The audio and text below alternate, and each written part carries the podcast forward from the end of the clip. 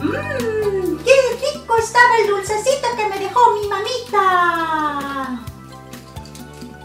¡Ah! ¡Qué rica mi siesta! Paquito, ¿tu mamita? Abuelito salió a comprar. Abuelito, abuelito, mira mi tarea, ¿está bonita?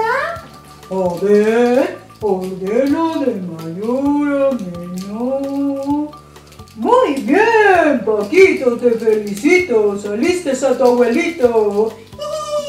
Todo me dice lo mismo, pero cuando me porto mal, nadie me dice nada. Ay, Paquito. Mira, Paquito, te compré un dulcecito. ¡Yeah, abuelito! ¡Gracias! Muy bien. Ah, pero ¿no has comido ningún dulce? No. Bueno, sírvete. Voy a ver qué hay de comer. Oh, una nota. Papá, salí al supermercado. Dejé un dulce a Paquito. Ya regreso.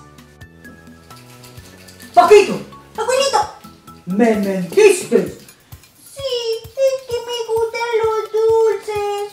Ay, Paquito, los dulces, comer muchos dulces hacen daño. Y tú sabes que a Dios le agrada que digamos la verdad.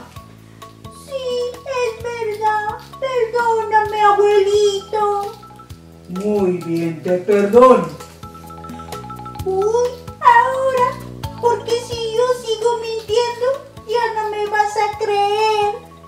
¿Y ahora qué dirá mi mamá? No lo sé, Paquito, pero tú sigue haciendo lo correcto. Hola niños, bienvenidos. Te saluda Rocío. Vimos al señor Bigotes cómo enseñó a Paquito una lección sobre la mentira. Hoy les contaré la historia de un joven que sucedió hace muchos años atrás. Había una vez un hombre llamado Jesse. Era el sirviente del profeta Eliseo. Un día, Jesse observaba cómo su amo rechazaba unos regalos. Eliseo, Dios sanó mi lepra. Muchas gracias. Por favor, recibe estos regalos en gratitud por mi sanidad. No, Namán. Delante de Dios no aceptaré nada. Anda, ve en paz. Bueno, adiós, profeta, y muchas gracias por todo. Entonces Jesse se dijo a sí mismo, "Pe- pe- pe- pero ¿por qué mi amo no recibió los regalos que el general Namán le ofreció? Eran tan hermosos. Ahora mismo yo iré tras él para que me dé algo siquiera. Sin que el profeta lo vea, empezó a correr como nunca antes había corrido, con mucha energía para alcanzarlo. ¡Corre, Jesse, corre! ¡Tú puedes, tú puedes!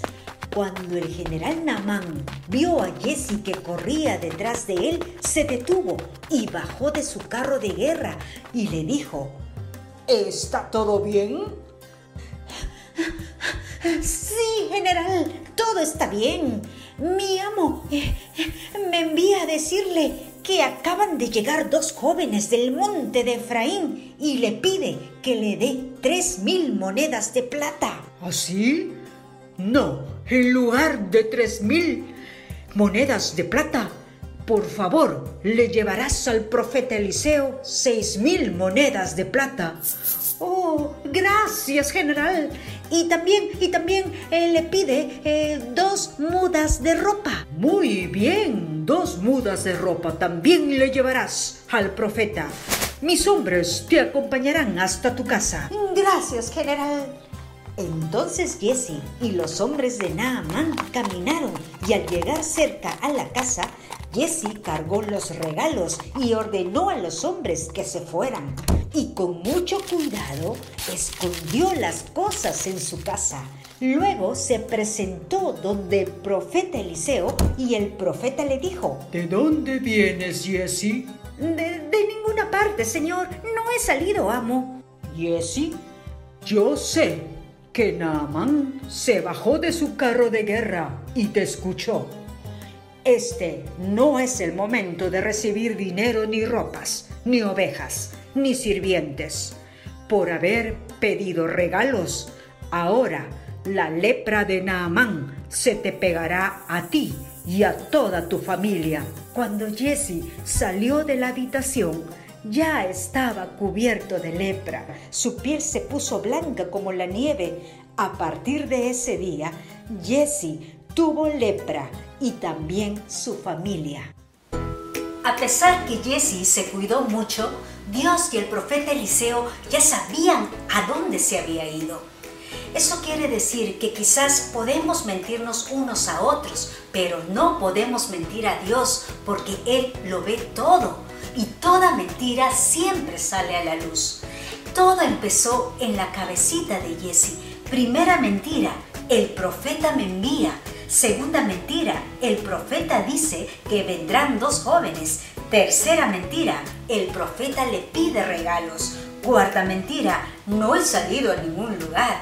Como ven, si decimos una mentira, viene otra y luego otra y será difícil salir de ellas. ¿Por qué mentimos? ¿Qué piensas? ¿Por miedo? ¿Para que no nos descubran? ¿Para que no nos pase nada? ¿Por querer algo? ¿Para ayudar a mi amigo? ¿Para ayudar a mi hermano? Sea cual fuere la razón de tu mentira, no sigas como Jesse. Para, stop, di la verdad. Porque si no tendrás consecuencias, obviamente no las de él, pero otras que te pondrán muy triste. Así como el profeta Eliseo dejó de confiar en Jesse, tus padres, tus profesores, tus amigos dejarán de confiar en ti si en caso empiezas a mentir. En la Biblia, en Proverbios 12:22 dice, Dios no soporta a los mentirosos pero ama a la gente sincera, a la gente que dice la verdad.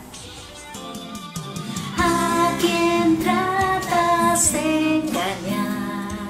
Si Dios mira tu corazón, la verdad al fin saldrá y tú muy mal te sentirás. Las mentiras crecen más, más difícil será. Siempre habla con la verdad, muestra tu sinceridad. Como siempre es un gusto compartir. Recuerden, papitos, repasar este tema con sus hijos. No olvides de dejarme tus comentarios y suscribirte a este canal. Nos vemos chicos, hasta la próxima.